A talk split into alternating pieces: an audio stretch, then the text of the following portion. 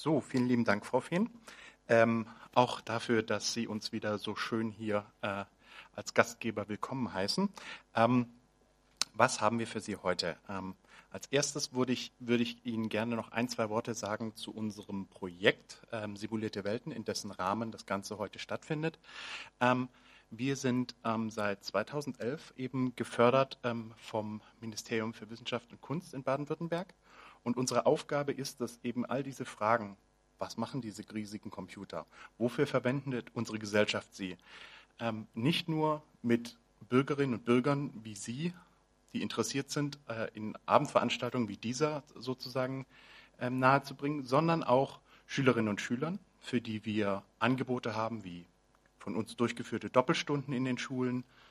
Äh, es geht darin weiter über Halbtages- und Ganztages-Workshops, wo Schüler auch selbst ähm, sich mit, mit Programmieren und dem Lösen von Problemen ausprobieren können, bis hin zu halbjährigen Stipendien direkt an einem unserer teilnehmenden Rechenzentren. Davon haben wir inzwischen, äh, seit 2011 gibt es uns drei Stück. Das HLRS in Stuttgart ist eines davon. Ein weiteres ist das SCC in Karlsruhe. Und ganz neu hinzugekommen ist das KIZ in Ulm. Und jenseits eben von der breiten Öffentlichkeit, den Schülern, haben wir auch noch Fortbildungen für Lehrerinnen und Lehrer, um die fit zu machen, mit ihren Schülerinnen und Schülern all diese wichtigen Fragen was machen diese Computer, wofür brauchen wir sie und wie funktionieren die eigentlich, zu stellen und zu lösen. Ähm, sie können all unsere Angebote auch gerne sich in Ruhe ansehen. Wir haben Ihnen einen äh, Flyer, der das beschreibt, auf Ihre Plätze gelegt. Außerdem haben wir Ihnen eine kleine Süßigkeit präsentiert, die wir, wie wir jetzt wissen, leider nicht hier essen dürfen wegen der Masken, aber Sie dürfen sie gerne mit nach Hause nehmen. Gut, was haben wir heute für Sie? Ähm, wir wollen einen Blick werfen in die Zukunft mit dem neuen Supercomputer Hawk, der am HLRS eben installiert wurde und haben dafür eben für Sie, prima, sieht man, ähm, zwei Vorträge. Zuerst beginnt Herr Dr. Schneider. Ähm, er ist Abteilungsleiter für ähm, Numerical Methods and Bibli äh, Bibliotheks, eine Abteilung des HLRS hat sich auch schon ähm, mit unseren Schülern zum Beispiel als äh, Betreuer beschäftigt mit Knochensimulationen, ähm, wo es darum geht, einen Hüftknochen perfekt nachzusimulieren am Computer, um die perfekte Prothese zum Beispiel zu finden. Also eine in der Medizinanwendung wichtige äh, Schrittrichtung der individualisierten Medizin. Hat darüber hinaus natürlich noch sehr viel mehr andere Forschungsprojekte gemacht.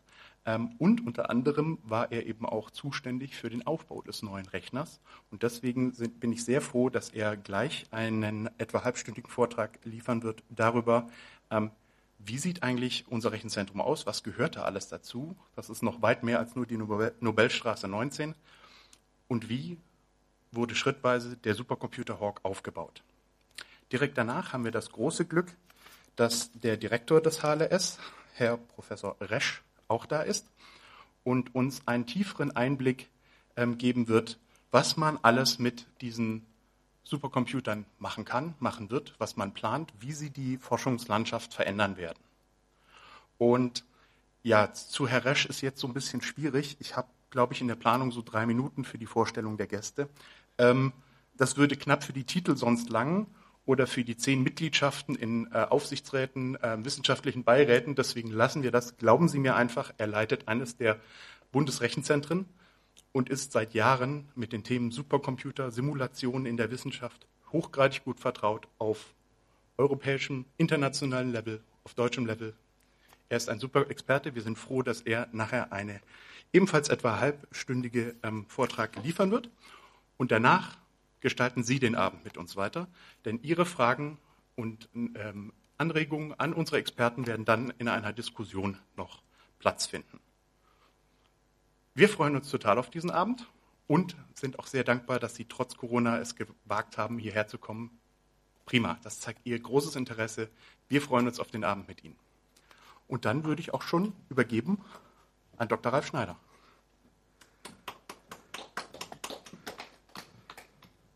So, ja, auch von mir herzlich willkommen, schön, dass Sie da sind. Ähm, ja, ich wurde gebeten, ein bisschen was darüber zu erzählen, was ähm, zu so einem Höchstleistungsrechner alles dazugehört, was man da auch noch braucht. Und da habe ich mir gedacht, nehme ich Sie mal mit auf eine Runde durch die Nobelstraße. Die hat ähm, ungefähr sechs Stationen. Ähm, zuerst mal eine kurze Übersicht natürlich über den Rechner und dann schauen wir uns die Energieversorgung, die man für so einen Rechner braucht, an, ähm, den Standort, wo wir unterwegs sind, den Rechnerraum, äh, den Rechner an sich und wie man den dann auch noch kühlt und die Abwärme wieder wegbekommt. Also kann ich machen. Also versteht man mich vielleicht besser. Genau. Also zunächst mal zur Übersicht. Ähm, das hier ist dieser Rechner. Wahrscheinlich haben Sie den schon mal gesehen, eventuell in der Presse. Ein typisches Pressefoto, wie es üblicherweise gemacht wird. Und hier nebenan haben wir eben unsere Zahlen, die den Rechner ausmachen, wenn man ihn eben in der Presse findet. Es ist ein relativ großer äh, Rechner, wird von HPE hergestellt. 5630 Knoten hat er. Ähm, das ist quasi 5630 einzelne PCs, könnte man sagen. Ähm, jeder dieser Rechenknoten hat 64 äh, Rechenkerne, beziehungsweise 128, zweimal 64 Kerne, wodurch dann diese Zahl von 720.000 einzelnen Rechenkernen ähm, zustande kommt. Das sind so die Zahlen, die man findet, wenn man sich äh, nach dem Rechner erkundigt. Was man dann vielleicht auch noch findet, ist, ähm, dass er ein InfiniBand-Netzwerk hat, dass Kabel mit der Gesamtlänge von 20 Kilometern verlegt wurden innerhalb des Rechners, um all diese Rechenknoten miteinander zu verbinden, dass sie sich unterhalten können. Ähm, dass er jede Menge Festplatten hat, 2400 Stück. Ja. Und was da aber allerdings alles dahinter steckt, hinter diesem Rechnerraum, hinter diesem Rechner, das würde ich Ihnen jetzt eben gerne mal zeigen. Und dazu fangen wir an der Universität an. Das ist das, der Campus der Universität Stuttgart in Vaihingen, hier mit der Nobelstraße. Hier unten ist das HLS, der Almandring, der Pfaffenwaldring. Und ähm, was da wesentlich ist für uns, ist das Abspannwerk Almand. Das ist hier vorne an der Ecke. Und auch das HKW, das Heizkraftwerk der Universität Stuttgart, das ist unser Stromversorger. Ja. Das heißt, die stellen uns quasi die Stromrechnung, könnte man sagen. Ähm, angeschlossen sind wir eben an das Abspannwerk, das von der Stuttgart Netze betrieben wird. Und kennen Sie vielleicht, man schließt ähm, den Rechner an den Strom an. Ja. Was macht er dann? Der Lüfter fängt an zu rauschen, es kommt Wärme wieder raus. Das ist letztendlich das, was ein Rechner macht mit dem Strom. Er verwandelt ihn in Wärme. Ähm, brauchen wir eine Kältezentrale, um eben für Kühlwasser zu sorgen. Das ist die sogenannte Kältezentrale Süd hier am Campus. Auch die wird vom HKW betrieben. Ja. Ähm, wenn wir das mal ein bisschen näher anschauen, hier wieder die äh, Nobelstraße, Universitätsstraße, dann haben wir hier oben wieder unser Abspannwerk Almand und der Strom kommt über Versorgungskanäle, die äh, das ganze Unigelände durchziehen, zu uns. Der wesentliche ist hier mal so ein bisschen blau hervorgehoben. Da sind 10 Kilovolt Leitungen verlegt die uns mit dem Abspannwerk verbinden. Ähm, Im Abspannwerk stehen drei Trafos. Einer davon versorgt die Wohngebiete, ein zweiter die Universität und uns und ein dritter ist für die Prüfstände der Universität. Da kann man jetzt äh, Wohngebiete oder die Universität, also zum Beispiel einen Rechner wie unseren, würde man da nicht gerne anschließen, weil das sehr stark schwankende Spannungen sind. Da werden zum Beispiel der Höhenprüfstand vom Institut für Luftfahrtantriebe und so weiter mit betrieben. Ja. Genau. Hier ein Foto von der Kältezentrale. Wie kann man sich das vorstellen? Das ist letztendlich ein großer Kühlschrank. Da wird also Kälte erzeugt, Fernkälte äh, mit Kompressionskältemaschinen. Also gerade so, wie es ein Kühlschrank macht. Da stehen große Kompressoren, die eben äh, Wasser abkühlen und das dann auch wieder in dieses Kanalsystem einspeisen. Und die Kühlleitungen gehen dann auch bei uns vorbei. Genau. Also das ist quasi, wo wir die Energie und die externe Kälte herbekommen. Und die äh, der Strom und die Kälte werden dann auf unser Gelände, unseren Standort an der Nobelstraße 19 geleitet. Der ist eben hier unten. Sind im Prinzip fünf Gebäudeabschnitte, die wir hier haben. Die sind nicht alle auf einmal entstanden, sondern nach und nach. 2004 wurde zunächst mal hier das Bürogebäude und der eigentliche Rechnerraum mit der Energieversorgung HLS 1 nennen wir die, äh, gebaut. Im Jahr 2011 wurde dann die Energieversorgung erweitert und äh, direkt ein Jahr später 2012 wurde auch das, ähm, das Bürogebäude erweitert, weil eben mehr Sitzplatz für die Betriebsmannschaft und für die Forscher gebraucht wurde. Äh, vor drei Jahren wurde dann noch das Schulungszentrum errichtet, das ist dieser Abschnitt hier. Ähm, ein, eine unserer wesentlichen Aufgaben ist zum Schluss, die Benutzer, die unseren Rechner benutzen, die Wissenschaftler, ähm, darin auszubilden, den Rechner auch effizient und korrekt zu verwenden. Ja, und dafür eben das Schulungszentrum. Genau. Wenn wir uns jetzt mal ganz technisch den Grundriss anschauen vom Keller, ja, dann sehen wir hier wieder eben den quasi Erstbau im Jahr 2011. Man sieht schon, das Kellergeschoss ist nicht ganz so groß wie der Bau an sich. Das ist hier durch einen Kanal verbunden mit diesem grünen Haus hinten, in der Energiezentrale. Hier ist noch so ein bisschen Keller vom Schulungsbau und noch ein bisschen Keller mit Lager für Akten und so weiter vom Bürogebäude. Im ersten Geschoss finden wir dann viele Büros, den Schulungsraum hier mit den ganzen Sitzplätzen, ähm, das sogenannte Installationsgeschoss und im Obergeschoss, da finden wir dann tatsächlich den Rechnerraum. Das heißt, unser Rechner steht im ersten Obergeschoss. Kann man sich fragen, warum macht man das so? Kommen wir gleich noch dazu. Ähm, das hat einen speziellen Grund, warum wir das machen. Genau.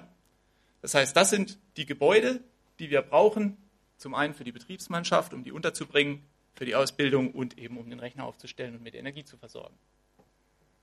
Ähm, dann sind wir schon direkt am äh, dritten Schritt. Ja, das ist eben der Rechnerraum Nobelstraße 19 mit der Energieversorgung aus dem Jahr 2004. Wenn man sich das eben anschaut, hier nochmal so leicht ausgegraut das Gebäude, hier ist der Rechnerraum, dann sieht man hier eben, das sind die Pressefotos, die man so sieht. Und tatsächlich ist das dieser Teil des Rechnerraums. Also es ist eigentlich nur die Hälfte, die immer dargestellt wird. Ähm, die wesentlichen Kennzahlen sind hier, da gehe ich gleich nochmal drauf ein. Ähm, wenn man das jetzt mal ein bisschen größer macht, dann sieht man eben, das hier ist diese Reihe des Rechners, diese rote, und das hier sind quasi die Subsysteme. Das hier vorne ist der Speicher, das sind diese vier Kisten, und hier hinten, das sind Administrationsknoten und so weiter. Ähm, und der Rest, den man üblicherweise nicht auf den Fotos sieht, ist äh, noch einiges mehr. Es ist nochmal ein Dateisystem, ähm, ein zweites Rechnersystem, ein sogenannter PC-Cluster steht da noch drin. Äh, Hawk hat 5600 Knoten, der hat nochmal 700. Ähm, er ist auch an beide Dateisysteme angeschlossen und dient zur Datenaufbereitung, zur Datenvorbereitung für den Großrechner. Und diese Dateisysteme sind tatsächlich nur für temporären Speicher. Die Benutzer müssen Daten relativ schnell löschen und wenn sie sie dann doch aufheben wollen, haben wir hier eben ein Bandlaufwerk. Da werden Daten tatsächlich noch auf Bänder länger gespeichert.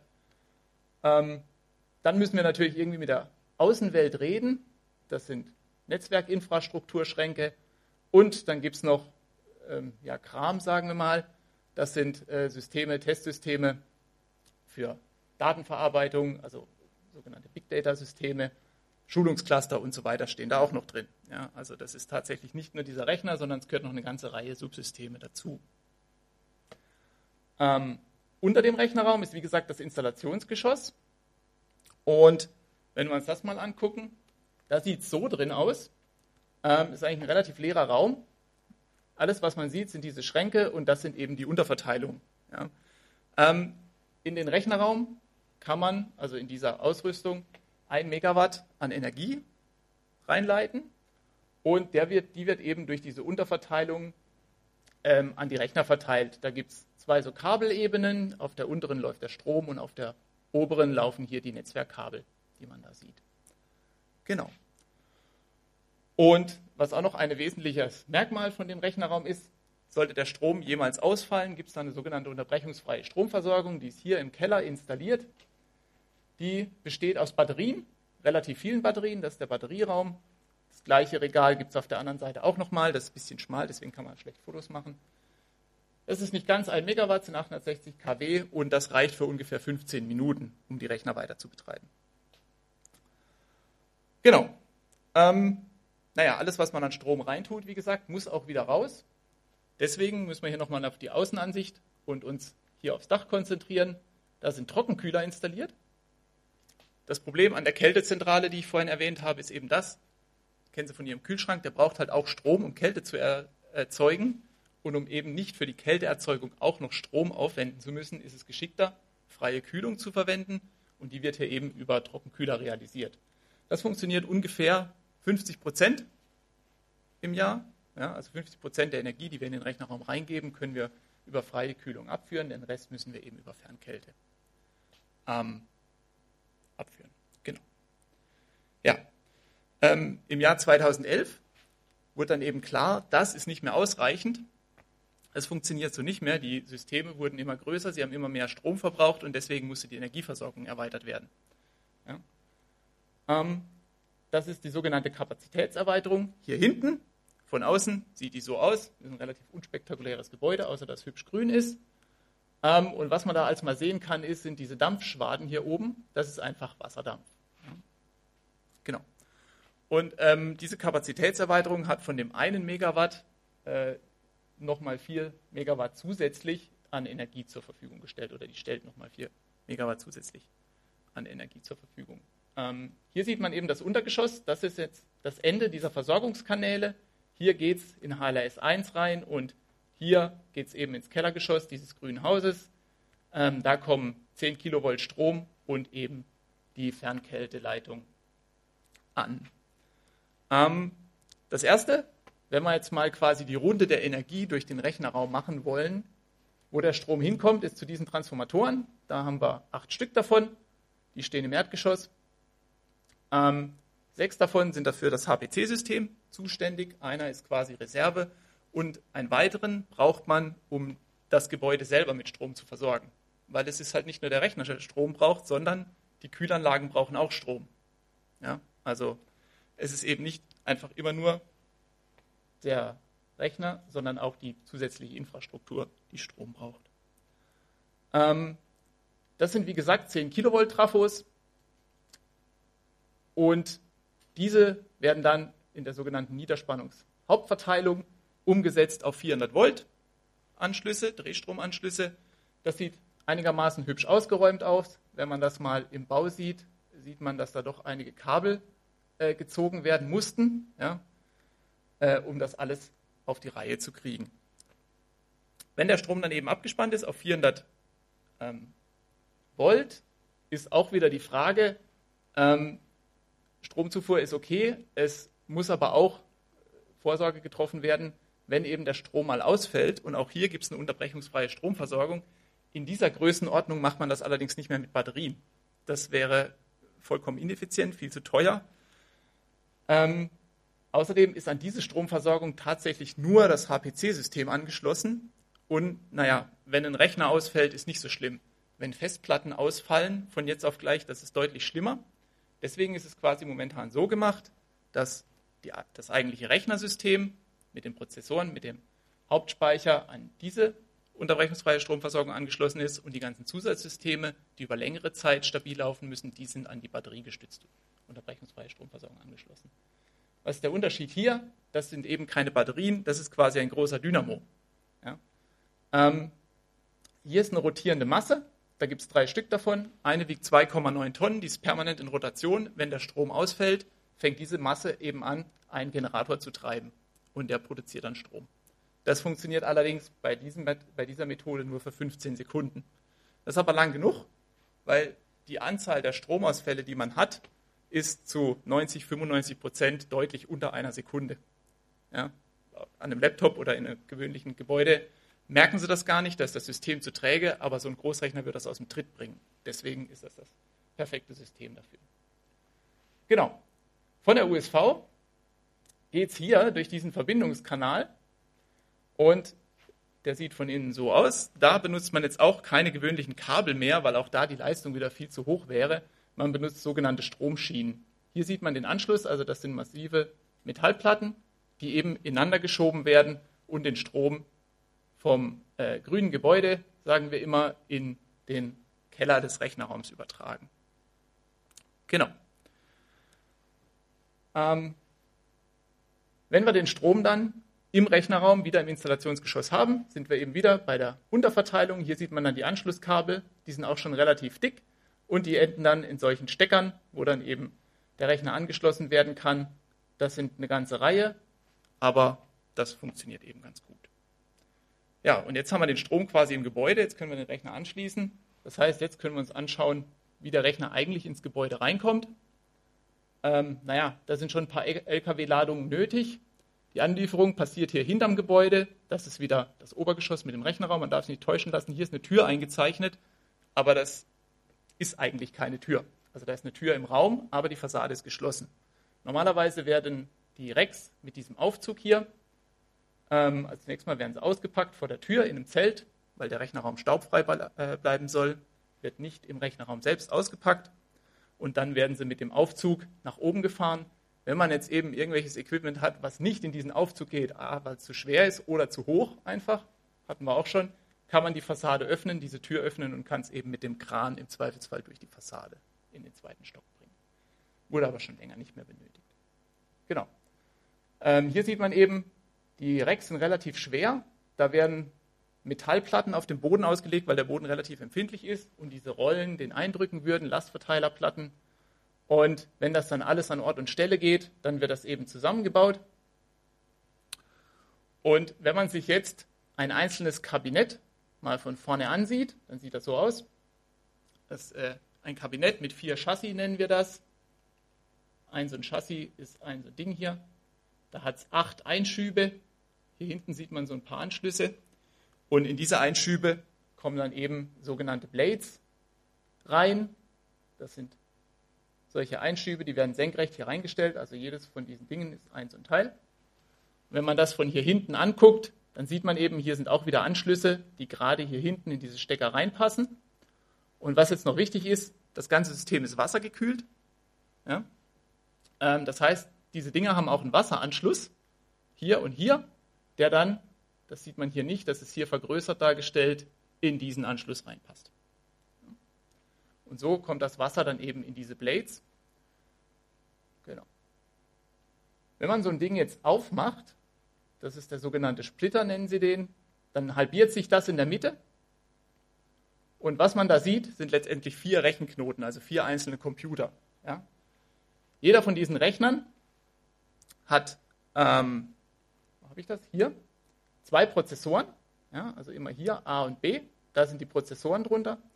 Er hat 16 Speicherbausteine, auf jeder Seite von jedem Prozessor 4, also 8 pro Prozessor. Und ähm, so sehen die aus. Auch diese Speicherbausteine sind über diese Kupferplatten direkt an die Wasserkühlung angeschlossen. Ähm, der Prozessor an sich ist ein sogenannter äh, AMD-Prozessor, AMD-Rome-Prozessor. Hier wurde mal einem der Kopf abgesägt. Was man da sieht, ist, das ist jetzt ein bisschen spezieller, wie zum Beispiel in so einem Laptop das drin ist. Ein Laptop hat heutzutage vier oder acht Kerne.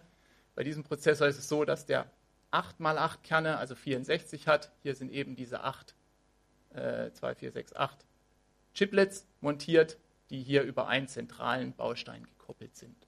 Ja, so kommen diese 64 ähm, Cores zustande. Genau. Ähm, naja, also jetzt haben wir den Rechner aufgestellt, die Rex, und haben da die, den äh, Prozessor und den Arbeitsspeicher drin.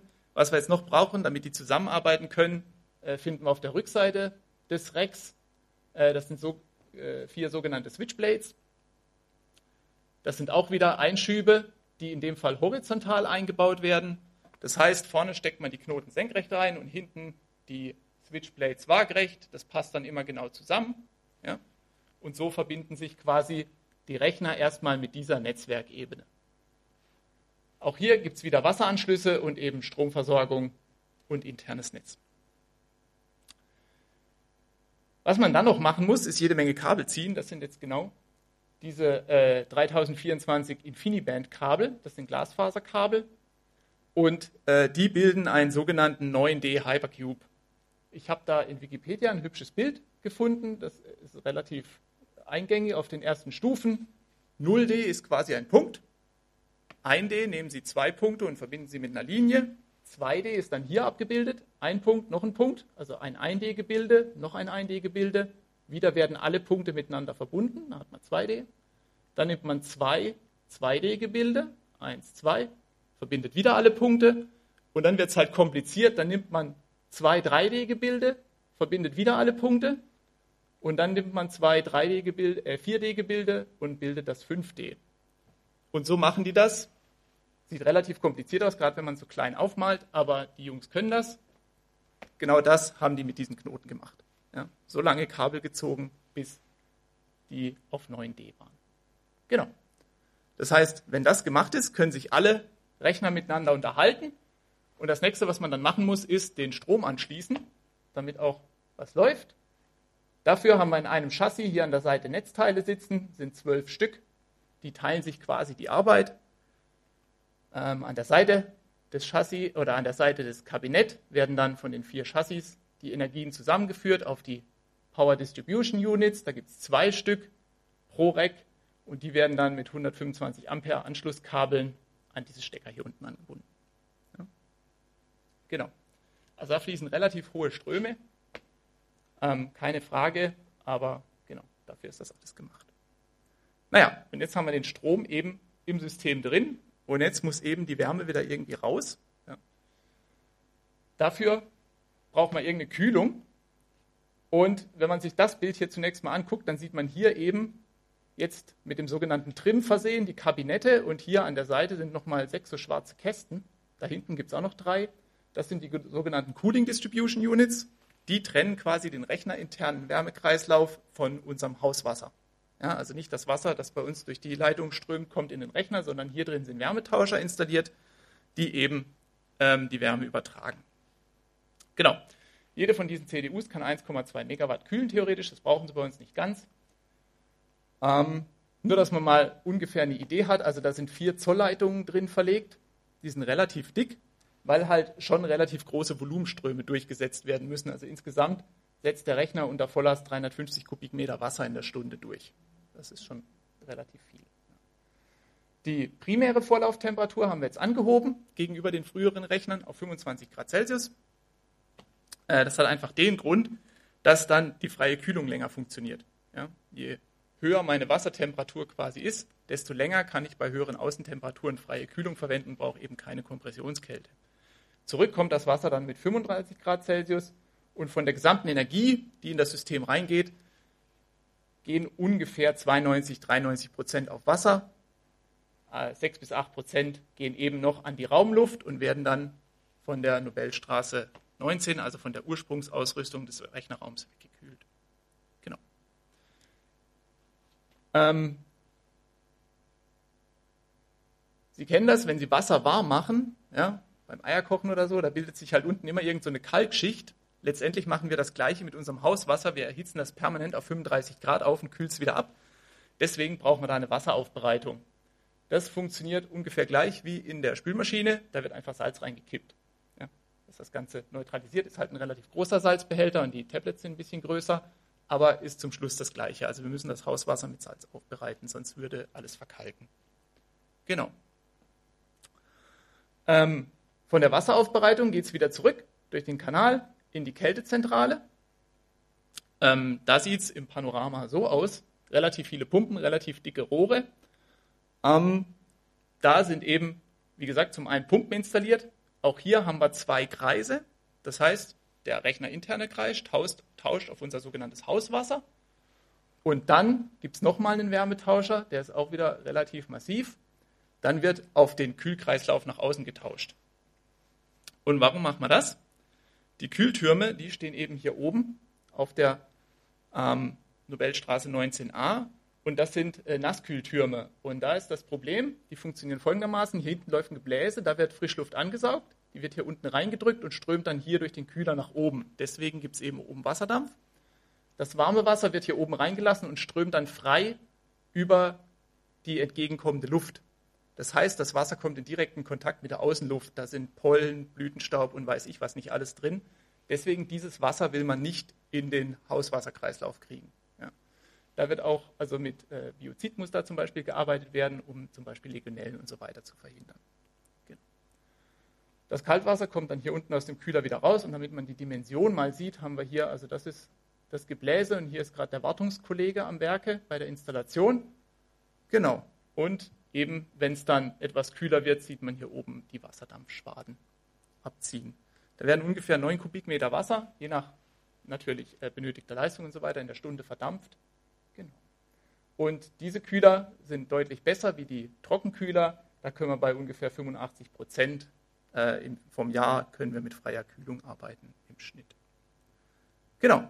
Das heißt, jetzt haben wir quasi von der externen Stromversorgung bis wieder zu unserer freien Kühlung die Energie durch den Rechner gebracht, gesehen, wie der Rechner aufgebaut wird. Und ähm, jetzt kann Ihnen der Herr Resch ähm, was zum Thema Simulation und künstliche Intelligenz erzählen. Und ich bedanke mich bei Ihnen für die Aufmerksamkeit.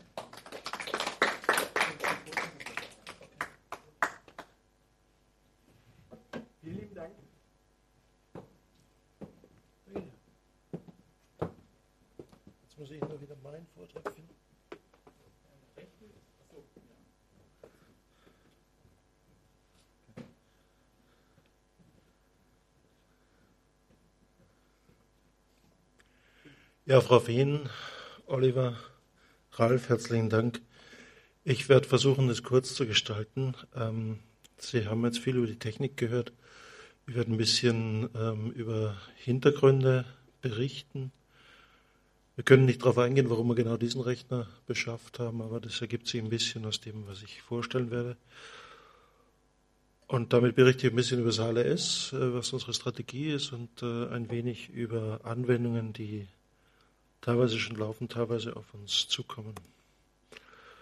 Das HLS ist ein Zentrum, das sich im Wesentlichen äh, vier Bereichen widmet. Wir sind äh, offiziell ein Bundeshöchstleistungsrechenzentrum und damit dafür verantwortlich, die Forschung in Deutschland mit Zugang zu schnellen Rechnern, zu Supercomputern zu versorgen. Das machen wir auch. Es gibt einen Lenkungsausschuss, bei dem kann man Anträge stellen. Jeder Wissenschaftler, jede Wissenschaftlerin Deutschland kann so einen Antrag stellen, wird begutachtet und kann dann auf unsere Maschine.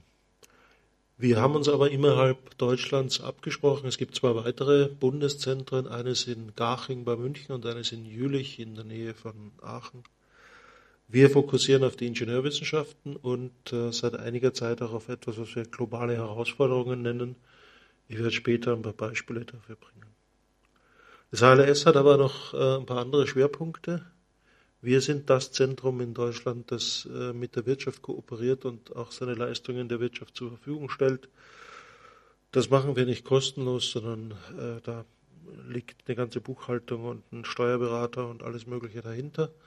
Äh, wir glauben, dass wir diese Technologie der Wirtschaft zugänglich machen können, sollten und haben dafür eigene Firmen, die dann unsere Rechenzeit quasi verkaufen.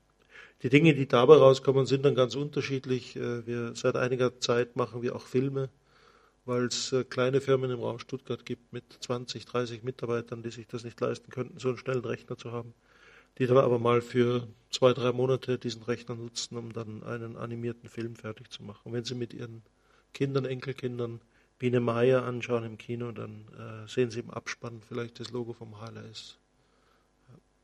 Und es gibt dann noch zwei Bereiche, die für uns wichtig sind. Äh, wir, wir haben gesehen in den letzten Jahren, dass das Thema Simulation äh, zunehmend äh, relevant wird, auch für die Öffentlichkeit, also aus diesem Wissenschaftsbereich heraustritt. Vor 30 Jahren habe ich äh, Simulationen gemacht im Bereich Blutströmung, die haben wir publiziert, die haben ein paar Ärzte interessiert, aber ansonsten wäre man nicht auf die Idee gekommen, das im klinischen Alltag einzusetzen. Heute sind solche Simulationen relativ äh, Routine geworden. Ich gebe Ihnen nur ein kleines Beispiel. Äh, dieser Supercomputer, den ich hier in den Händen halte, ähm, den hat Lothar Speth gekauft, 1986, und hat damals, glaube ich, 60 Millionen Mark dafür ausgegeben. Wie viel? 40? Oh, das war ja billig. 40 Millionen Mark dafür ausgegeben. Heute ist das einfach ein drei Jahre altes äh, Smartphone und es hat die gleiche Leistung. Es hat absolut die gleiche Leistung. Mit dem können Sie also jetzt sozusagen die Forschung betreiben, die wir in den 80er Jahren, äh, frühen 90er Jahren des vorigen Jahrhunderts betrieben haben. Das heißt auch, dass die Rechenleistung, die wir damals eingesetzt haben, um bestimmte Dinge zu berechnen, heute eigentlich für jedermann zugänglich ist. Und das bedeutet, die Simulationen spielen eine zunehmende Rolle in den Bereichen von Gesellschaft und äh, Politik. Wenn wir über Politik und Gesellschaft reden, da gibt es ein paar Themen, äh, über die ich dann im Laufe der Zeit wahrscheinlich weniger Zeit habe äh, zu sprechen. Ähm, das große Thema ist äh, Klima. Der Klimawandel, die regionalen Auswirkungen des Klimawandels lässt sich letztendlich nur mit Simulationen zeigen, wie sich das Klima entwickeln könnte. Äh, und das bedeutet, dass das Thema Simulation zum zentralen Baustein der politischen Diskussion über den Klimawandel geworden ist. Ähm, hier in Stuttgart hat man das Thema Simulation mal kurz aufblitzen gesehen in einer politischen Diskussion um Stuttgart 21. Äh, damals hat die Bahn ähm, Gutachten gehabt, äh, in denen angegeben wurde, wie viele Züge pro Stunde abgefertigt werden können. Und die Stuttgart 21 Gegner haben ein, glaube Münchner Zivilingenieurbüro beauftragt, das auch eine Studie gemacht hat und zu anderen Ergebnissen gekommen ist. Ähm, darüber gab es einen heftigen Streit in der Stadt. Und der Hintergrund ist, dass äh, niemand verstanden hat, warum diese Ergebnisse unterschiedlich sind. Was für einen Wissenschaftler völlig normal war, weil äh, bei der Frage, wie viele Züge sie abfertigen können, spielt der menschliche Faktor die zentrale Rolle. Das heißt, die Frage, wie schnell äh, können sie einen Zug entleeren und wieder füllen. Und je nachdem, welche Annahmen Sie dabei treffen, kommen Sie auf eine höhere Zahl oder auf eine niedrigere Zahl. Aber der menschliche Faktor ist, ist äh, extrem wichtig bei solchen Dingen. Äh, wer von Ihnen mal in einem japanischen Shinkansen unterwegs war, weiß, dass ein japanischer Shinkansen binnen zwei Minuten abgefertigt werden kann. Das liegt an der Disziplin der Japaner. Ich habe das selber mal erlebt, dachte, ich bin am falschen Bahnsteig. Aber es fuhr tatsächlich der andere Shinkansen ein, raus, rein, Zug war weg. Und eine Minute später fuhr mein Zug ein, raus, rein und wir waren pünktlich weg. Das würde in Stuttgart nie funktionieren. Ja, das, da, da spielen menschliche Faktoren eine Rolle. Dazu gibt es ein paar andere Beispiele, wo, wo die Gesellschaft reagiert auf Simulationen und, und ihre Auswirkungen. Wir, wir hatten in äh, Duisburg die Love Parade. Ähm, es gab, glaube ich, ein Dutzend Tote oder so. Das äh, wurde vorher simuliert. Und es gab dann natürlich eine öffentliche Diskussion darüber, äh, ist denn diese Simulation jetzt seriös gewesen? Staatsanwaltschaft hat gegen den Kollegen ermittelt. Ähm, es ist dabei nichts rausgekommen, weil der Kollege gesagt hat, ich, ich treffe diese Annahmen und unter diesen Annahmen ist es sicher. Großes Erdbeben in Aquila, äh, da hat äh, die Regierung, äh, nachdem die Bevölkerung irritiert war von den Vorbeben, hat die Regierung das Erdbebenvorhersagezentrum befragt und die Leute machen halt ständig Simulationen, um versuchen vorherzusagen, wie, wie ein Erdbeben dann funktioniert und ob eins kommt. Was extrem schwer ist, äh, wenn man sich mit, mit der Frage beschäftigt, wie die, wie die Kruste der Erde aussieht, dann äh, weiß man das. Und dieses Erdbebenvorhersagezentrum hat dann Entwarnung gegeben und irgendwie zwei, drei Tage später gab es das große Erdbeben und dann gab es einen Strafprozess gegen die Mitarbeiter des Erdbebenvorhersagezentrums, wurden alle verurteilt in erster Instanz und wurden dann in zweiter Instanz äh, fast alle freigesprochen. Einer wurde in der zweiten Instanz auch verurteilt, weil er angeblich in einem Bericht oder in einer E-Mail gesagt hat, er könne ein großes Erdbeben ausschließen. Dahinter stecken Simulationen und dahinter stecken Unsicherheiten, die in den Simulationen sind. Und deswegen müssen wir uns mit der Frage auseinandersetzen, wo brauchen Politik und Gesellschaft unsere Simulationen und wie können wir Simulationen auch äh, kommunizieren, wie können wir rüberbringen, was tatsächlich passiert. Wenn Sie mal die Ergebnisse von Simulationen sehen wollen, dann äh, gucken Sie mal in aller Ruhe ähm, ZDF und ARD Wetterbericht in den Abend-Hauptnachrichten. Im ARD bekommen Sie eine Regenprognose. Das sieht man sehr schön. Da, da sieht man den Wetterfilm ablaufen mit, im Stundentakt. Dann wird schön angezeigt, wo es regnet. Ähm, ZDF sagt Ihnen nur morgens, äh, mittags, nachmittags oder irgendwie sowas, also zwei oder drei Bilder, ohne, ohne eine Angabe darüber, wo es regnen wird, sondern sehr pauschal, im Westen wird es regnen, im Süden wird es regnen. Also äh, ARD macht es sehr viel genauer. Der Hintergrund ist, dass der Deutsche Wetterdienst diese äh, Prognosen sehr, sehr detailliert macht und sie allen als Rohdaten zur Verfügung stellt. Aber diese Simulationen haben einen, eine, eine Fehlermarge, wie wir das nennen. Das heißt, der Deutsche Wetterdienst sagt dann, hier habe ich eine 90-prozentige Regenwahrscheinlichkeit, hier habe ich eine 70-prozentige, 30-prozentige Wahrscheinlichkeit. Und äh, wir, wir, versuchen gerade mit beiden Sendern mal herauszufinden, was der Hintergrund dafür ist, dass der eine Sender diese Wahrscheinlichkeiten weitergibt, sodass der Zuseher dann auch tatsächlich dieses Bild bekommt, was sich aus den Rohdaten des Deutschen Wetterdienstes ergibt, und der andere Sender das eher zusammenfasst, um, um sich möglicherweise nicht festlegen zu lassen, dass er was Falsches vorhergesagt hätte. Ah, die Wettervorhersage ist übrigens etwas, was äh, immer so ein Beispiel dafür ist, wie Supercomputer tatsächlich äh, zur Verbesserung beitragen. Wir können heute äh, das Wetter mit etwa 98-prozentiger Genauigkeit für die nächsten 24 Stunden vorhersagen. Und die Vorhersage für drei Tage bewegt sich etwa im 80-Prozent-Bereich und erst so ab sieben Tagen fallen wir unter diese 50 Prozent, bei denen man sagt, gut, bei 50 Prozent Wahrscheinlichkeit Regen oder Sonne, da kann ich auch würfeln theoretisch. Ja. Aber das sind die Themen, die, die uns umtreiben. Wir beschäftigen uns dann noch gezielt im ingenieurwissenschaftlichen Bereich mit so Themen wie Energie, Klima, Umwelt, Gesundheit. Ich habe es vorher gehört, äh, Ralf Schneider macht äh, viel im Bereich Knochen. Wir machen auch viel im Bereich äh, Strömungssimulation im Blut. Das habe ich irgendwie vor 32 Jahren mal begonnen und, und mitgenommen. In Stuttgart logischerweise Mobilität äh, mit allem, was dazugehört. Flugzeuge, Raumfahrzeuge, Autos, Motorräder, Lastwegen. Wir haben sogar schon Fahrrad simuliert und den Luftwiderstand einem Fahrrad simuliert. Und dann kommt als neues Thema rein die digitale Gesellschaft und auch die digitale Kultur. Da habe ich dann später ein kleines Beispiel dafür. Wir, wir verwenden dafür nicht nur Hochleistungsrechner und, und Hochleistungsrechnertechnologie. Das ist der Kernpunkt dessen, was wir machen. Wir haben aber noch drei Gebiete, die wichtig sind. Der eine Punkt ist Cybersecurity. Ähm, Cybersecurity müssen wir deswegen betreiben, weil ähm, diese Supercomputer äh, Waffen sind im Cyberwar, der äh, aktuell relativ äh, massiv geführt wird. Wir erfahren dann immer nur davon, wenn, glaube ich, heute war wieder in den Nachrichten irgendwo russische Geheimdienste hätten von amerikanischen Geheimdiensten massiv Daten abgezogen. Ähm, ein Aspekt dieser, dieses äh, sozusagen unterirdischen Krieges in, im Internet äh, ist die Rechenleistung, die man aufbringen kann, um in Systeme einzudringen. Und Supercomputer sind damit sozusagen die mächtigste Waffe, die man haben kann. Und wir müssen diese Waffen schützen. Das heißt, wir müssen sicherstellen, dass äh, möglichst niemand unseren Rechner übernehmen kann und dann tatsächlich als Waffe einsetzen kann. Das war lange Zeit so ein Thema, wo die Leute ein bisschen gelächelt haben. Anfang Mai ist dann bekannt geworden, dass eine ganze Reihe europäischer Höchstleistungsrechner gehackt worden sind. Ähm, unsere Produktionssysteme sind nicht gehackt worden. Es ist nur der Hawk gehackt worden, weil er noch nicht äh, hinter der Firewall stand, also noch nicht sicher war, weil er noch im Aufbau befindlich war. Und es ist heute äh, nicht viel klar. Äh, das Einzige, was wir wissen, ist, die Hacker hatten kein Interesse an den Daten und sie hatten kein Interesse an der Rechenleistung an und für sich. Sie wollten nur einen Zugang zu diesen Rechnern haben. Und es lässt darauf schließen, dass jemand dahinter steckt, der das Bedürfnis hatte, eine große Menge von Rechenleistung für einen Fall, in dem er diese Rechenleistung braucht, dann auch für sich äh, nutzen zu können. Deswegen ist Cybersecurity heute noch erheblich wichtiger als vor zehn Jahren, als ich das, glaube ich, das erste Mal auf die Folie geschrieben habe. Das zweite Thema, der Ralf hat relativ viel darüber gesprochen, erfreulicherweise, äh, ist das Thema Green IT, wie wir das nennen. Ähm, der eine oder andere von Ihnen hat vielleicht gehört, dass IT einer der Treiber ist unseres Energieverbrauchs.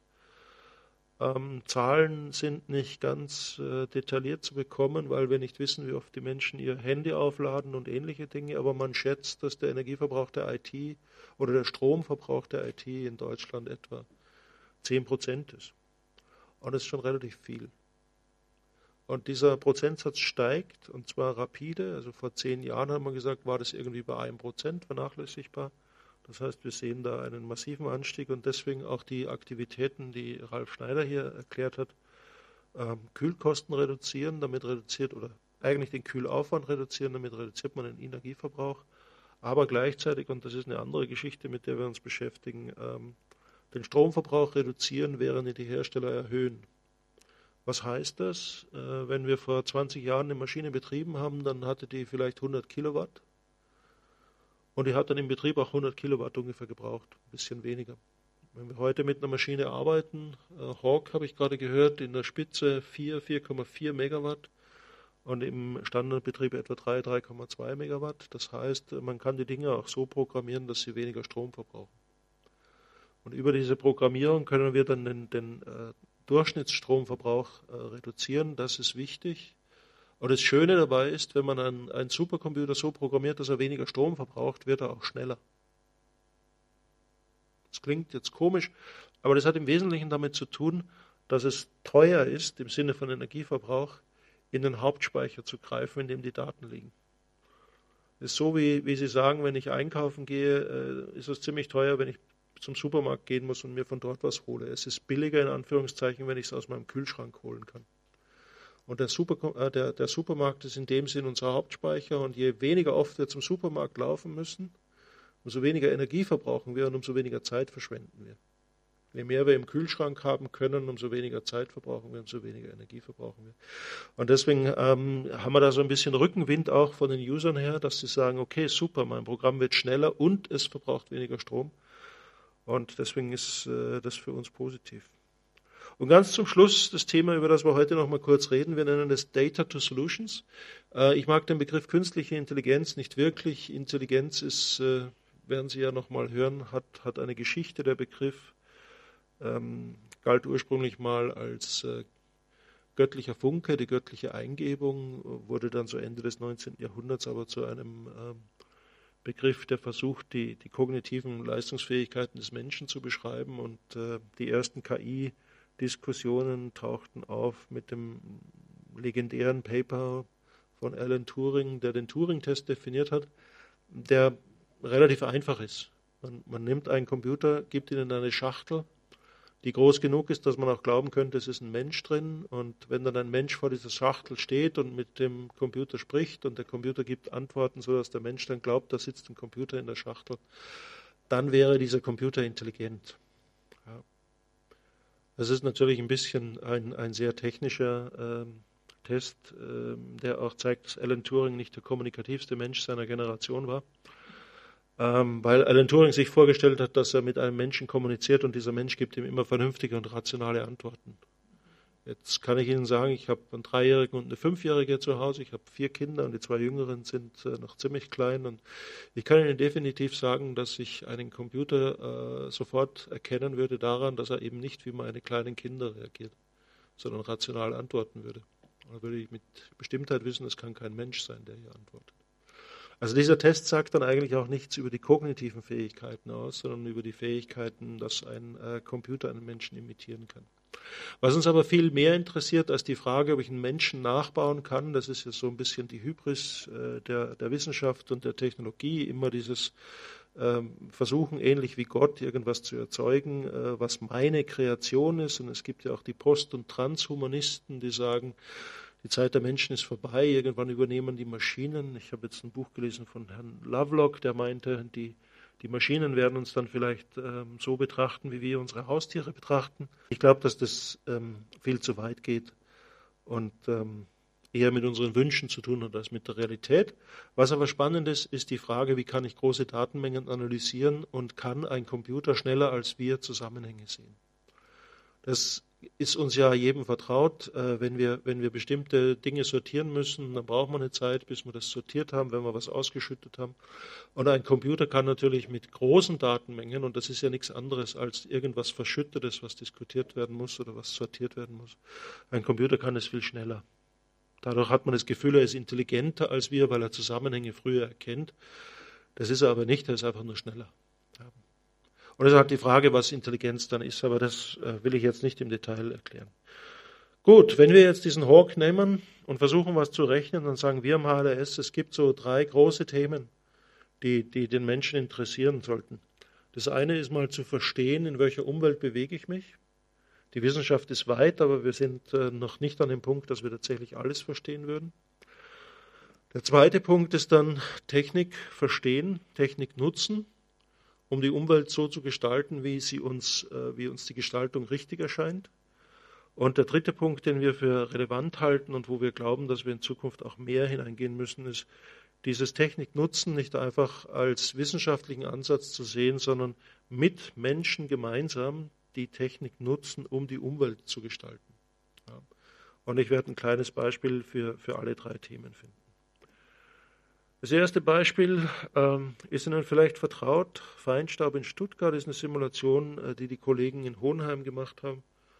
Äh, PM10, Feinstaubkonzentration. Sie sehen es hier so im Minuten, äh, im 5-Minuten-Intervall.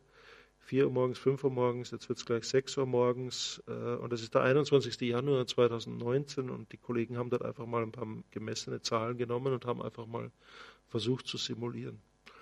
Und ähm, wer, wer, Stuttgart kennt, der sieht dann recht schön, äh, zu Mittag ist es dann wieder recht ruhig und dann gegen Abend hin, wenn der, wenn der Verkehr wieder zunimmt und auch, äh, ja, jetzt sieht man schön in der Innenstadt, äh, beginnen die Menschen sozusagen nach Hause zu fahren. Gleichzeitig fahren die Menschen Richtung Stuttgart rein, um dort essen zu gehen, trinken oder wie auch immer. Und dann kann man solche Simulationen durchführen. Die Qualität dieser Simulationen hängt äh, von der Rechenleistung ab wenn man es sehr fein auflösen will, wie wir das nennen.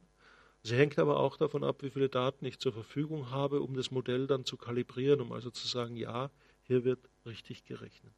Und das ist so für mich ein, ein typischer Ansatz, wo ich sage, wir bewegen uns äh, in einem Bereich, der, der für uns interessant ist, der für uns relevant ist und den wir auch versuchen können zu beschreiben. Wenn ich dann sage, na gut, äh, ich würde gerne auf Elektromobilität umsteigen, aber ich äh, möchte keine Atomkraftwerke, keine Kohlekraftwerke, generell nichts, was verbrannt wird, dann steige ich auf alternative äh, Energiekonzepte um und dann bewege ich mich im Bereich äh, Windkraftwerke zum Beispiel.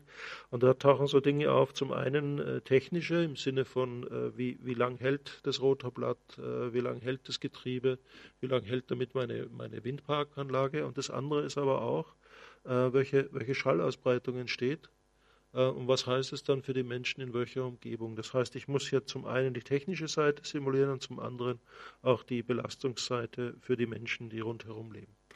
Und ähm, das ist interessanterweise auch etwas, Moment, ich gehe mal kurz zurück, damit man es nochmal sieht.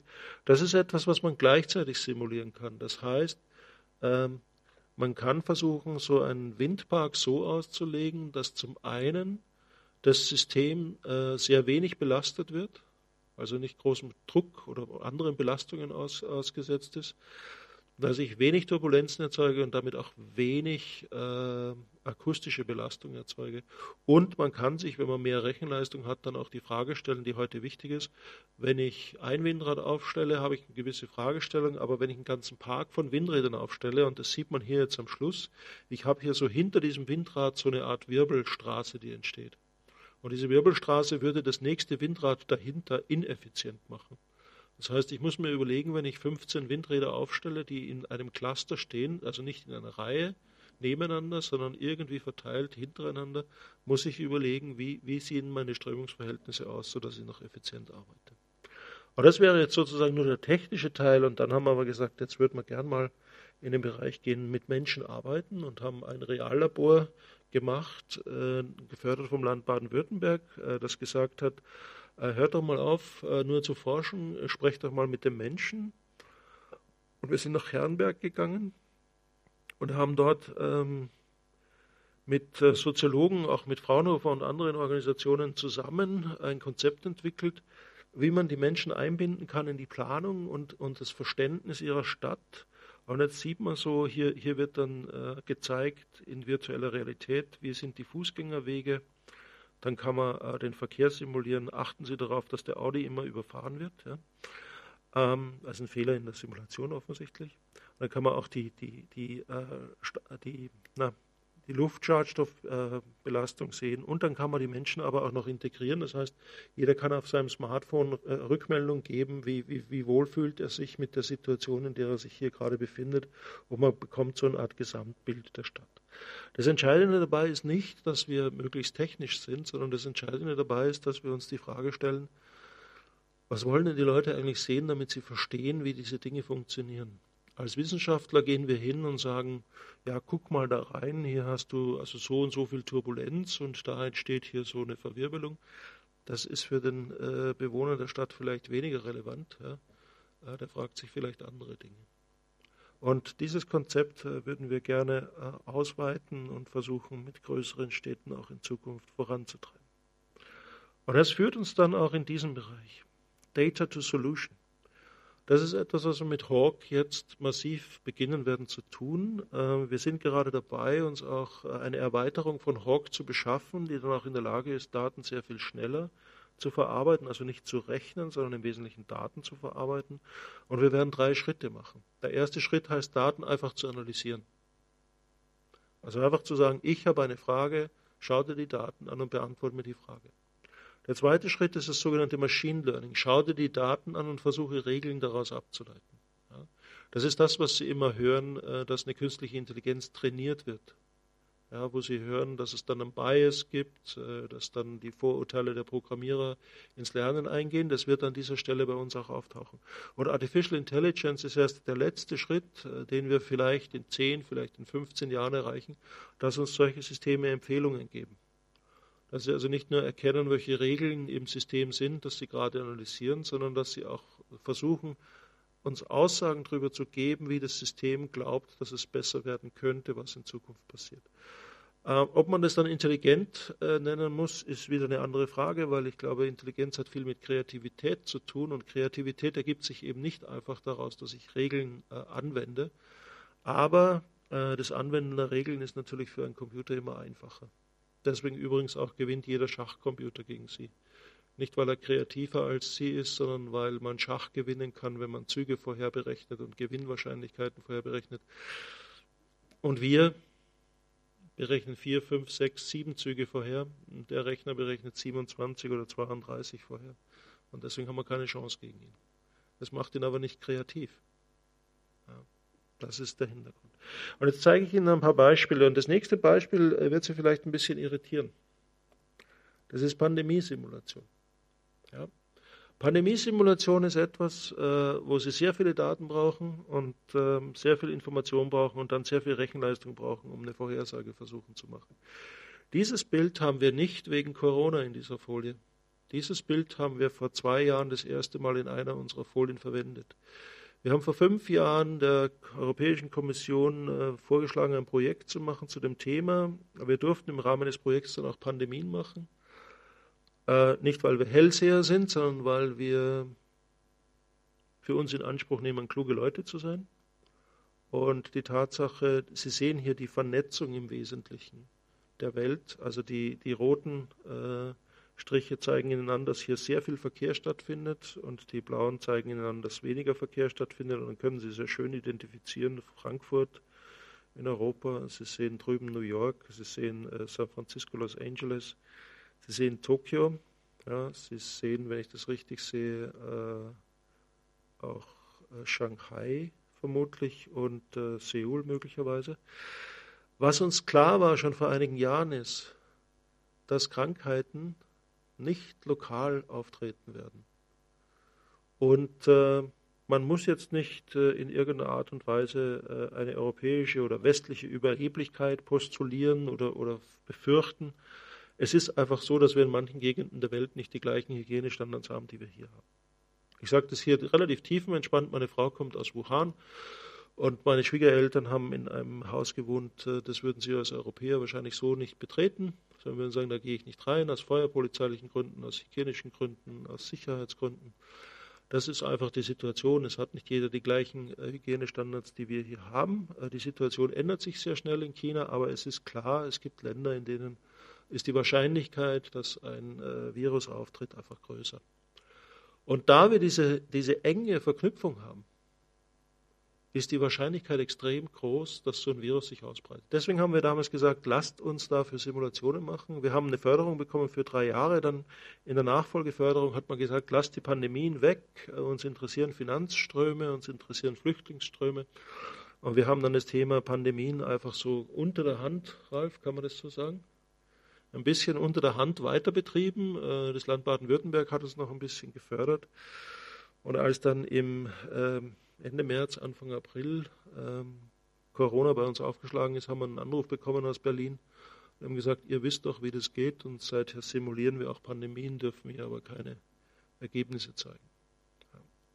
Aber das ist so ein klassisches Beispiel dafür, wo ich Rechenleistung kombinieren kann mit Daten. Die große schwierige Frage ist dann, und das ist die Diskussion, die wir, die wir führen. Darf ich das hier einsetzen? Wir haben in Shenzhen und äh, Guangzhou letzten September haben wir die besucht, sind zwei Städte in China, Shenzhen im, im Hinterland von Hongkong und Guangzhou ein bisschen weiter landeinwärts. Ähm, wir haben dort gesehen, wie Chinesen simulieren, welche Daten ihnen zur Verfügung stehen und die haben uns im September, ohne, ohne dass dort irgendein Wissen darüber vorhanden gewesen wäre, dass jetzt ein Coronavirus kommt, ja, haben die uns gezeigt, was die bei Grippe ähm, machen. Und hatten die gesamte Stadt, das sind 10 Millionen Einwohnerstädte, hatten die gesamte Stadt digitalisiert und haben uns dann gezeigt, wenn, wenn hier ein Grippeausbruch ist, dann sehen wir, wie die Verkehrsströme gehen, weil wir die Handydaten haben. Und dann wissen wir, wir schließen diese U-Bahn-Linie und wir sperren diese Brücke und wir sorgen dafür, dass dieser Teil der Stadt anders versorgt wird und teilisoliert wird vom Rest der Stadt.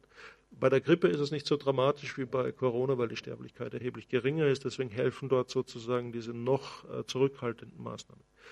Das funktioniert natürlich nur, wenn Sie, wenn Sie ein System haben, in dem alle Ihre Daten äh, permanent verfügbar sind und äh, der Staat jederzeit weiß, wo Sie sich aufhalten, weil er Ihr Handy verfolgen kann. Ja, das ist also nichts, was wir uns wünschen. Aber wir, wir kommen in einen Bereich, wo wir, wo wir uns die Frage stellen, wie viele Daten haben wir und was können wir damit anfangen. Und das sind sehr spannende Fragen. Dann haben wir noch eine andere Anwendung, ähm, die wir für sehr interessant halten und wo wir glauben, dass wir äh, viele Daten und viel Rechenleistung brauchen werden und vielleicht auch die richtigen Algorithmen. Das ist die Frage nach Fake News. Lassen sich Fake News identifizieren? Lassen sie sich möglicherweise zurückverfolgen? Ich hatte von diesem, von diesem unterschwelligen Krieg im Internet gesprochen. Äh, Fake News sind eine Art, um, um damit zu arbeiten. Also Fake News sind eine Waffe in diesem, in diesem äh, Internetkrieg. Äh, die Fähigkeit, Fake News zu erkennen, sie rück, rückzuverfolgen und möglicherweise auch äh, zu streichen, so wie das äh, Twitter äh, zum Beispiel macht oder auch andere Plattformen, ist ähm, eine Fähigkeit, die wichtig werden kann. Allerdings haben wir hier auch wieder eine andere ethische Frage. Was ist Fake News? Das ist schwer zu beantworten. Es gibt Fälle, wo das relativ einfach ist. Ja. Also wenn, wenn ich mich jetzt hier hinstelle und sage, Ralf Schneider ist 15 Jahre alt, Fake News. Sie sehen es auch sofort, er ist keine 15 Jahre alt. Es ist sofort erkennbar, würde ich es aber in der Zeitung schreiben, dann würde man es nicht sofort erkennen, aber man könnte es leicht überprüfen. Ähm, was anderes sind, sind Themen, bei denen Sie äh, unterschiedliche Sichtweisen haben können. Und unterschiedliche Sichtweisen können Sie nicht einfach äh, unter dem Begriff Fake News zusammenfassen. Sie können nicht einfach sagen, der, der eine, ich, ich gebe gerne auch das Beispiel Corona. Es, es gibt Menschen, die sagen, eine Sterblichkeit von 4% ist doch nicht schlimm. Es ist für die persönlich eine vernünftige Sichtweise, wenn sie sagen, ein Risiko ist für mich eher, wenn ich jetzt, was weiß ich, ohne, ohne, Fahr ohne Rad, na, ohne Helm Fahrrad fahre. So, Entschuldigung. Ja, und das andere, mir kann relativ wenig passieren, ich bin kein Risikopatient und so weiter. Das ist eine persönliche Sicht. Ja. Ein anderer kann sagen, vierprozentiges Todesrisiko. Liebe Leute, wenn ich, wenn ich in ein Fahrzeug einsteige, also in mein Auto einsteige, ist die Wahrscheinlichkeit extrem viel geringer. Also ist es für, für mich ein extrem hohes Risiko im Vergleich zu den anderen Risiken, die ich im Leben habe. Es ist jetzt nicht Fake News zu sagen, ich halte vier Prozent für gering. Es ist auch nicht Fake News zu sagen, ich halte 4% für unakzeptabel, sondern das sind persönliche Meinungen. Und da muss man extrem vorsichtig sein, dass man nicht den Begriff Fake News dazu verwendet, um, um festzulegen, was Wahrheit ist und, und was nicht Wahrheit ist. Ja. Es, es, gibt da einen Bereich, der ist Interpretation und das muss uns bewusst sein und äh, wir müssen an der Stelle vorsichtig sein. Gut. Ich denke, ich habe ein bisschen versucht, Ihnen zu erklären, was wir mit Hawk machen können und wo wir auch, indem wir Daten, Machine Learning, künstliche Intelligenz reinholen, neue Dinge angehen können. Und ich schließe mit einem netten Zitat, das ich gefunden habe. Wandere, es gibt keinen Weg, der Weg entsteht im Gehen. Dieses Zitat wird meistens Franz Kafka zugeschrieben, ist falsch, es gehört Antonio Machado, der hat es in einem Gedichtband 1912, glaube ich, veröffentlicht. Das machen wir jetzt. Wir sind Wanderer. Wir haben eine neue Maschine mit neuen Fähigkeiten. Und der Weg, den wir jetzt gehen, der entsteht, indem wir ihn gehen. Und äh, gemacht wird er von Ralf Schneider und seinen Mitarbeitern und anderen Mitarbeitern des HLS. Und ich bedanke mich an der Stelle und ich denke, wir dürfen jetzt Fragen stellen, oder? Okay, Dankeschön.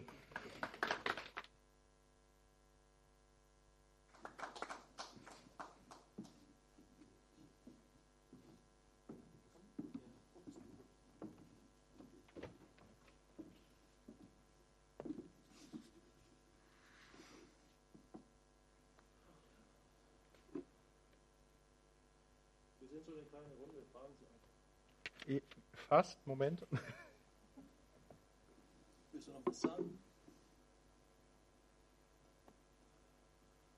Dann machen wir so. Okay. Ich nehme die Maske runter, ja bitte. Eine ganz einfache Frage. Warum heißt es Ding Hawk oder Hawk? Frage nach dem Namen Hawk. Ich muss deswegen äh, kurz reingrätschen, weil wir haben dort ein ähm, Mikrofon für die Fragen, wegen der Leute, die im Internet sitzen und das nicht so gut hören. War eine kurze Frage nach dem Namen. Wie kommt es zu dem Namen Hawk? Bitteschön. Ist mein Mikrofon an? Ja, okay.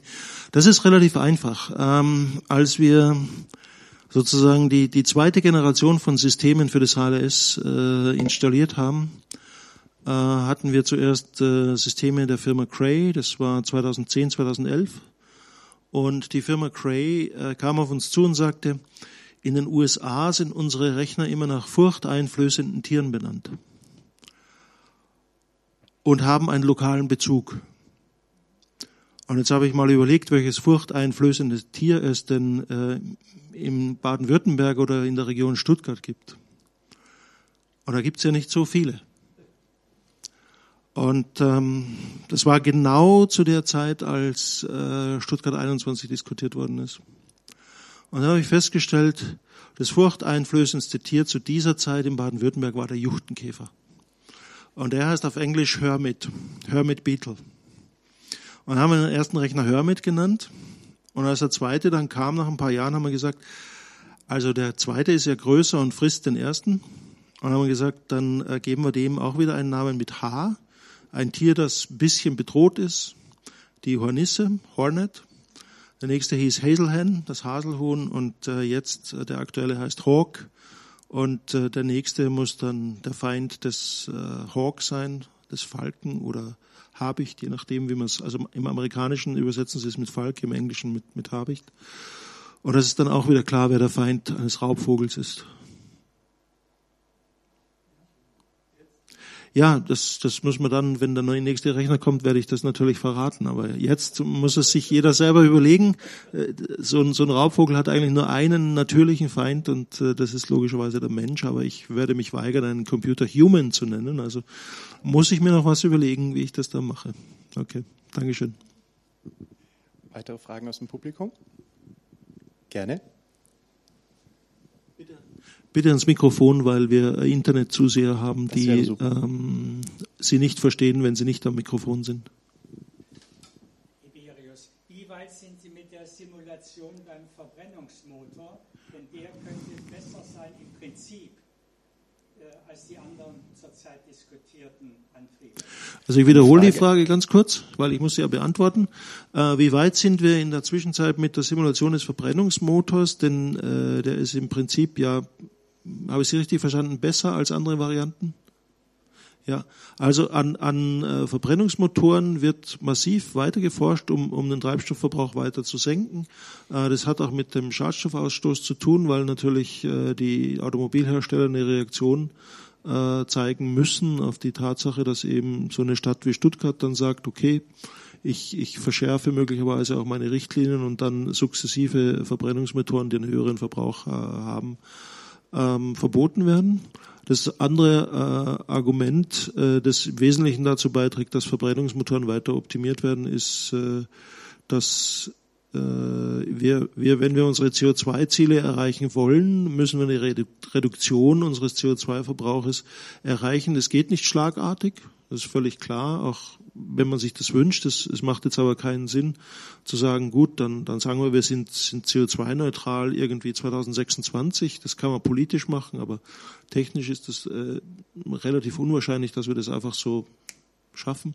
Und deswegen äh, sieht man den Verbrennungsmotor halt noch immer als eine Technologie, die wichtig ist. Aber man geht davon aus, dass es eine Übergangstechnologie ist. Wie lange dieser Übergang geht, ist derzeit offen. Es ist ja auch so, dass man zum Beispiel äh, Kohlekraftwerke als Übergangstechnologie sieht, äh, weil man sagt, ich kann jetzt nicht von heute auf morgen alle Kohlekraftwerke abschalten. Ja. Und wir werden auch, äh, das ist auch so eine, so eine Diskussion, die gerade geführt wird, wir, wir werden ähm, Reserven brauchen, zum Beispiel in der Stromerzeugung. Und es könnte sein, dass das Verbrennungskraftwerke sein müssen, weil die gewisse Charakteristika haben, die ich brauche, um eine stabile, äh, Energieversorgung sicherzustellen. Und das heißt, die Forschung dort hört nicht auf. Ähm, ich kann jetzt nicht quantifizieren, äh, wie, wie die Verbrennungsmotorenqualität gerade äh, sich entwickelt hat in den letzten drei Jahren oder so, aber das sind kontinuierliche Verbesserungen. Vielen Dank. Weitere Fragen aus dem Publikum? Dort hinten, bitteschön. Wenn Sie möchten, gerne auch ans Mikrofon. Danke sehr.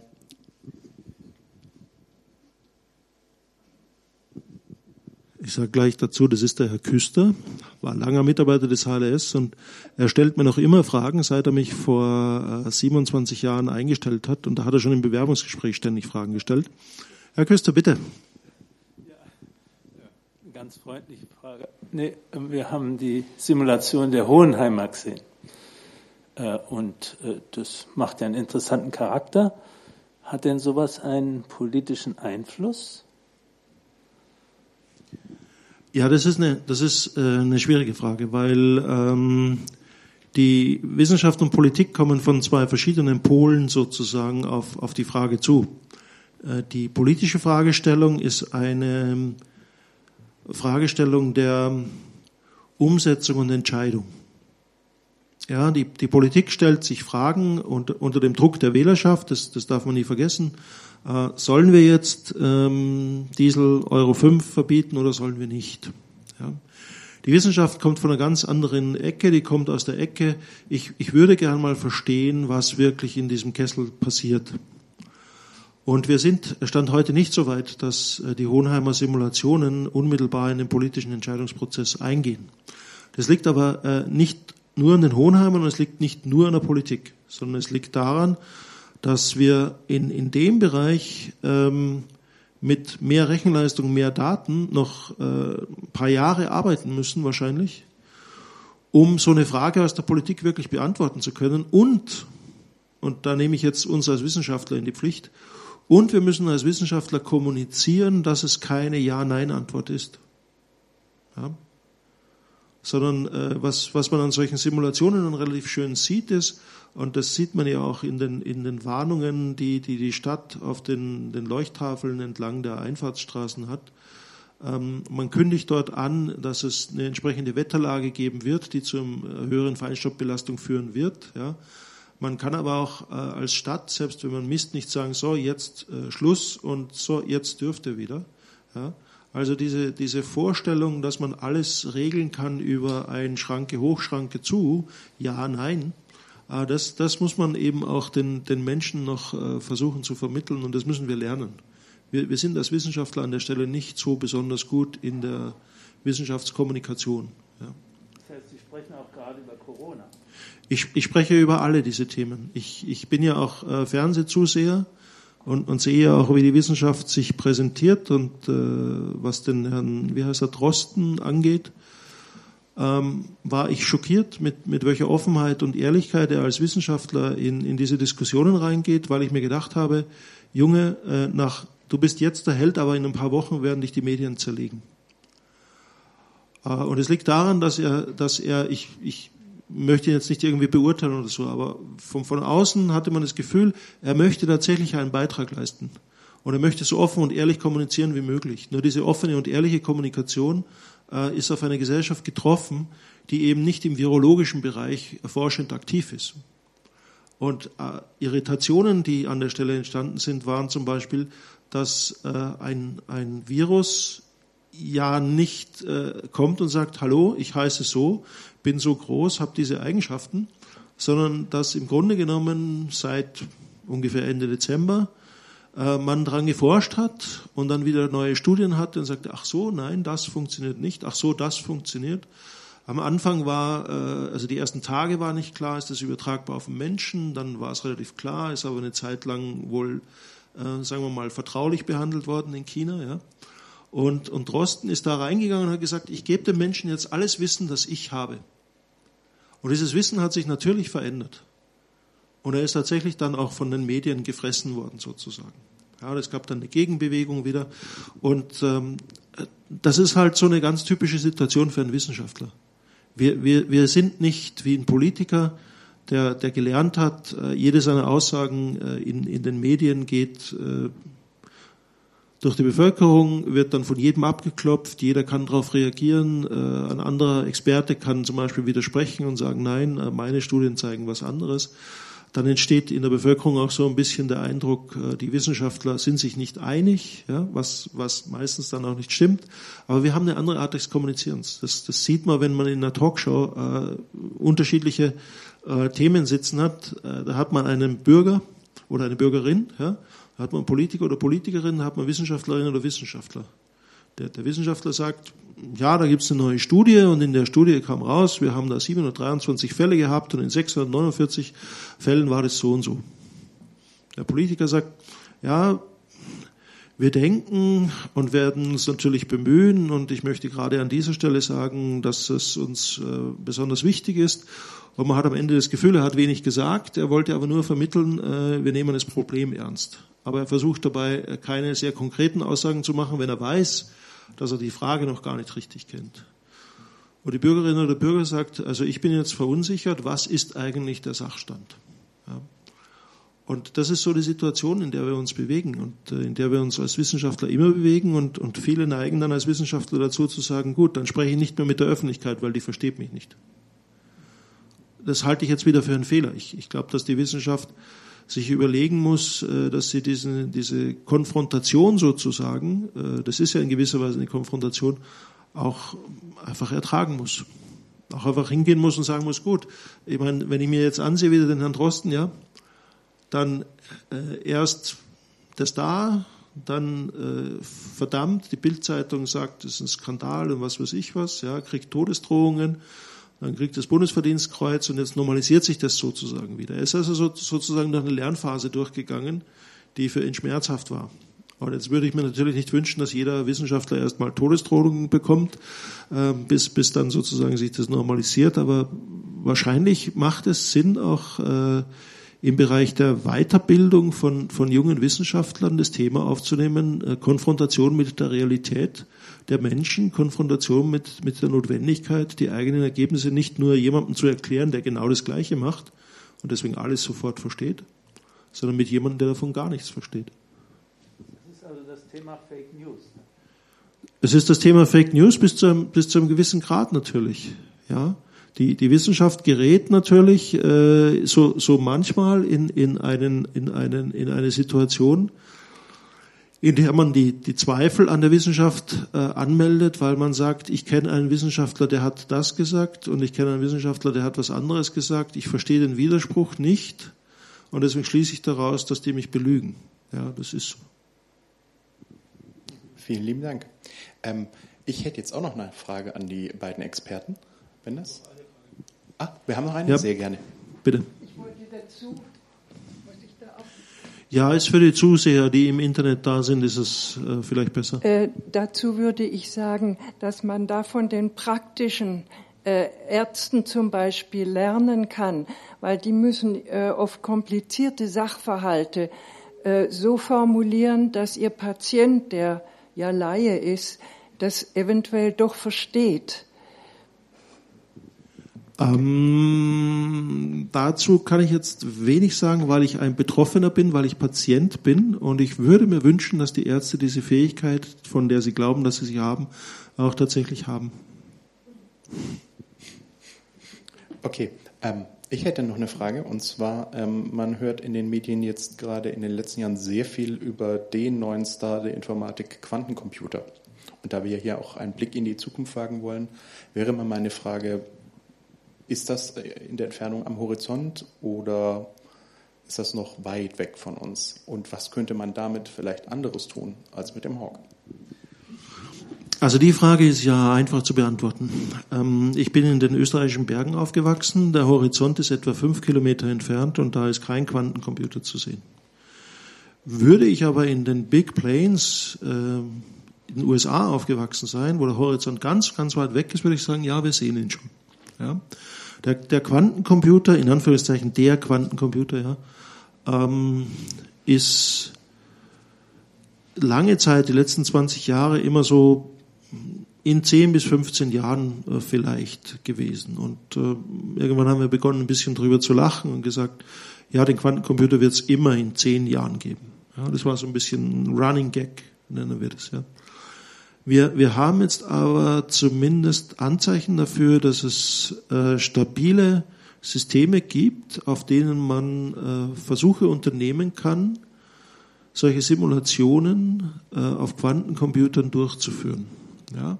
Wobei die Hersteller selber noch sagen, dass es äh, vielleicht 10 bis 15 Jahre dauert, bis das System die Leistungsfähigkeit hat, die wir brauchen. Aber wir sind an der Stelle, wo wir mit diesen Systemen arbeiten können. Und ich sage auch meinen Promovierenden, also den Studierenden, die zu mir kommen, und da sage ich, such dir ein Thema im Quantencomputing.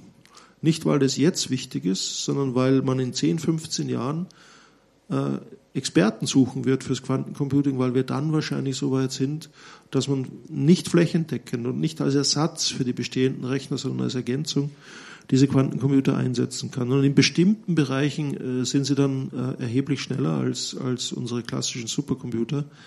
Aber das muss man erst herausfinden. Man weiß heute, Verschlüsselung und Entschlüsselung sind sie ziemlich gut. Also Geheimdienste freuen sich über Quantencomputer, weil, weil sie da ihre Probleme sehr viel schneller lösen können. Aber es zeigen sich auch Ansätze, dass man möglicherweise die Dinge, die wir heute machen, auf einem Quantencomputer machen könnte. Willst du was ergänzen? Über Quantencomputer? Nicht ernsthaft. Nicht ernsthaft, okay. Vielen lieben Dank. Gerade noch weitere Fragen aus dem Publikum? Sonst hätte ich nämlich auch noch. Ähm, ah, ja, gerne, bitteschön. Gerne. Vielen lieben Dank. Bei der künstlichen Intelligenz, das sind, da forscht ja China immer, ähm, also, dass man dieser künstlichen Intelligenz auch Gefühle beibringen kann.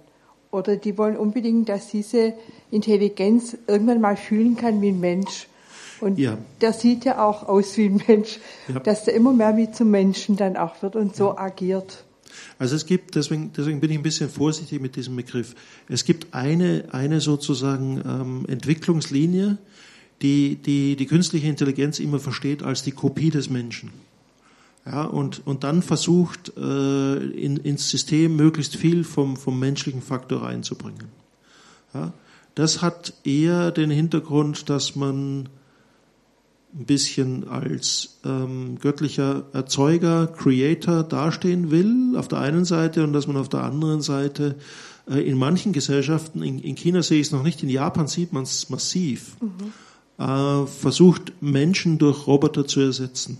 Und zwar in Japan aus einem ganz einfachen Grund. Man, ich ich habe äh, vorgestern ein Gespräch geführt mit äh, Cordula Kropp, äh, der Soziologin aus Stuttgart, die sich damit beschäftigt hat. Und äh, es gibt einen, einen signifikant hohen Prozentsatz von Menschen, die sagen, sie möchten für bestimmte Dinge lieber von einem Roboter gepflegt werden als von einem Menschen. Mhm. Weil sie eine gewisse Scham empfinden gegenüber einem Menschen, aber nicht gegenüber einem Roboter. Und in Japan haben wir eine sehr schnell alternde Gesellschaft, also wirklich sehr schnell alternde Gesellschaft. Und das heißt, die haben ein Pflegeproblem. Und die arbeiten massiv an einem Roboter, der möglichst menschenähnlich ist, weil die japanischen älteren Menschen dann auch sagen, sie werden lieber von einem Roboter gepflegt als von äh, einem Migranten, der irgendwie nur für, was weiß ich, sechs Monate in Japan ist, einen pflegt und dann wieder nach China oder weiß ich nicht, Vietnam, wo, woher auch immer diese Menschen gerade kommen, wieder zurückkehrt. Ja.